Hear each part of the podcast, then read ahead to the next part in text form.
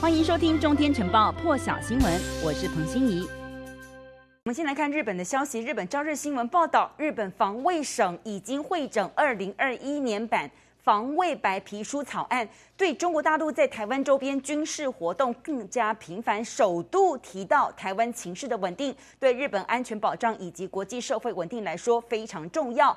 正式版的防卫白皮书将说明日本防卫省的政策、自卫队活动以及周边国家动态，预计七月会整完成。草案当中呢，指出大陆国防预算是日本防卫预算大约四倍，总额达到二十兆日元，就是台币五兆元，并且声称大陆军事动向引发包括日本在内区域以及国际社会强烈忧郁。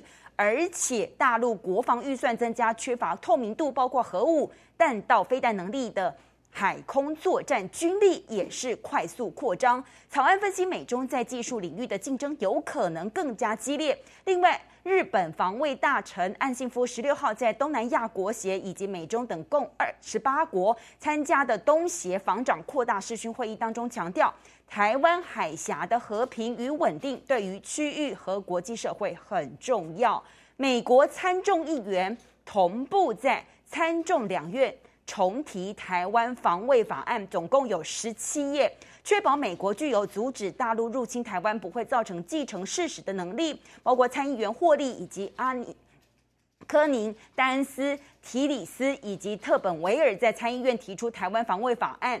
众议员呢，包括了盖拉格、哈兹勒以及瓦尔茨呢，也同步在众议院提出了法案。而这项法案其实曾经在去年分别在参众两院提出过，但是当时都没有能完成立法。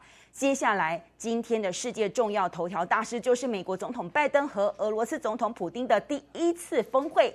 在瑞士日内瓦举行，两人会后没有召开联合记者会，而是各自举行记者会。双边会谈原本预计要四到五个小时，CNN 统计好像大概只有进行三到三个半小时。而拜登和普丁两人会后分别接受媒体访问。拜登举行了大约半小时的记者会之后呢，已经前往机场搭总统专机返回美国了。但是拜登稍早的时候说，这次出访。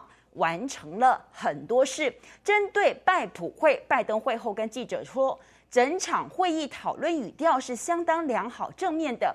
但是拜登也警告普丁，华府不会容忍对于美国民主的干预，美国会做出回应。另外，拜登也提到，普丁最不想要的事情就是发生新冷战。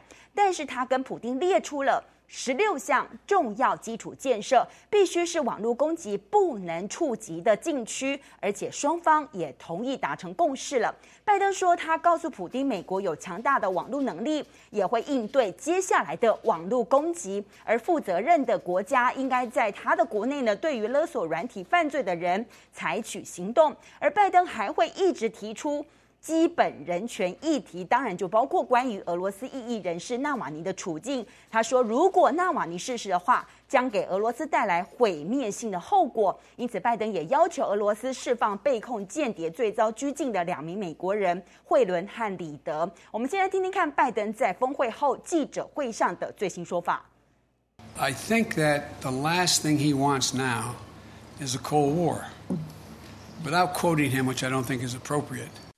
I don't think he's looking for a Cold War with the United States. I don't think it's about a, as I said to him.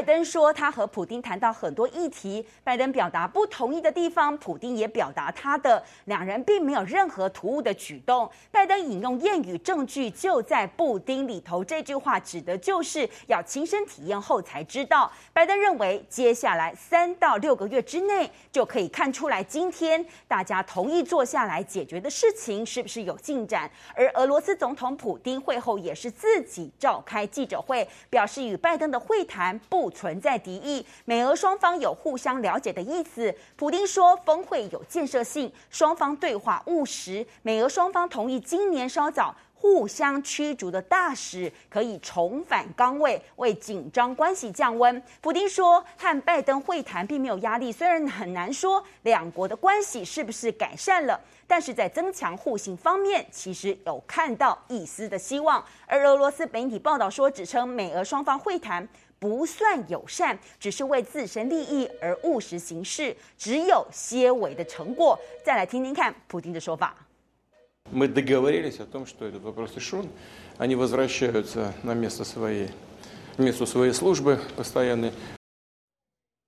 而其实美俄峰会登场，普丁在国际会议上是出了名的迟到大王。BBC 还形容普丁这一次是异常的准时抵达了瑞士日内瓦的湖畔别墅，和拜登举行首度的面对面会谈。拜登在结束北约峰会先行抵达瑞士，而普丁则是后来才飞到日内瓦的，随后搭乘俄罗斯制造的豪华座车前往峰会地点。美俄元首碰面之后呢，普丁表达了对整个会谈富有成效的希望。俄美关系当中呢，累积了很多的问题，他说需要进行高层级的讨论，而拜登则说面对面见面总是更好。另外就是。呃，值得注意的是，拜登在这个记者会后呢，原本是要离开的，但是呢，福斯新闻的白宫记者呢是追着，就是问拜登有关于在北约当中现在的两大目标，就是俄罗斯和中国大陆。拜登对于中国大陆总是以朋友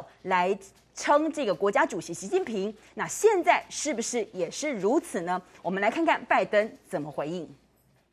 Uh, you've spoken many times about how you've spent perhaps more time with President Xi than any other world leader. So, is there going to become a time where you might call him, old friend to old friend, and ask him to open up China to the World Health Organization investigators who are trying to get to the bottom of COVID 19? Let's get something straight. We know each other well, we're not old friends. It's just pure business. 而会谈却在开始前发生了一点小插曲。 让拜登跟普丁有一些尴尬。美联社报道，根据既定流程，会谈在开始前原本会留几分钟的空档，开放给媒体进行访问，还有拍摄。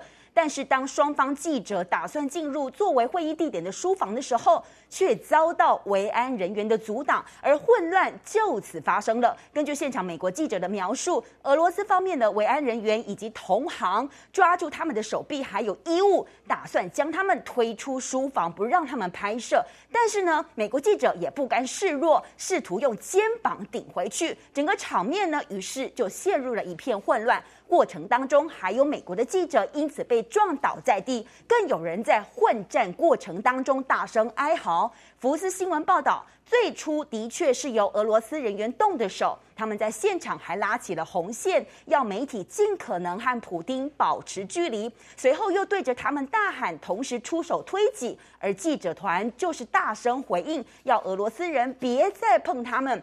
白宫官员也在一旁帮腔，没料到会出现这种场面的美俄领导人，则是在一旁一脸尴尬，随后又因此笑出声来。更多精彩国际大事，请上中天 YT 收看完整版，也别忘了订阅、按赞、加分享哦。